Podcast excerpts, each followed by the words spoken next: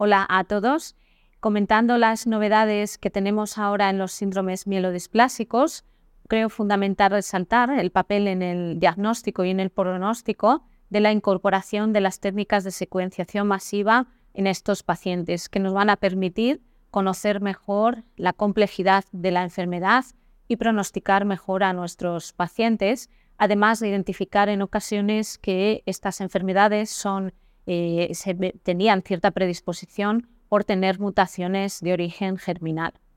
Con respecto al tratamiento, eh, las nuevas eh, drogas sobre las que se está investigando nos han permitido incorporar al tratamiento de los pacientes luspatercept para aquellos pacientes que tienen sideroblastos en anillo y próximamente probablemente tendrá una nueva indicación en pacientes con dependencia transfusional, mejorando los resultados de, anemia y dependencia transfusional en estas situaciones.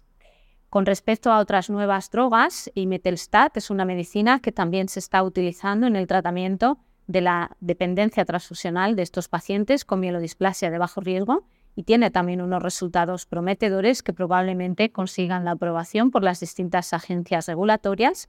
Y en el campo del alto riesgo, a día de hoy todavía no tenemos resultados positivos que mejoren la eficacia de azacitidina en estos pacientes. Sin embargo, estamos pendientes de eh, recibir los resultados de los últimos fase 3 eh, con la combinación de azacitidina con venetoclax, sabatolimab eh, y que podrían ser prometedores para mejorar la supervivencia y las respuestas al tratamiento de estos pacientes.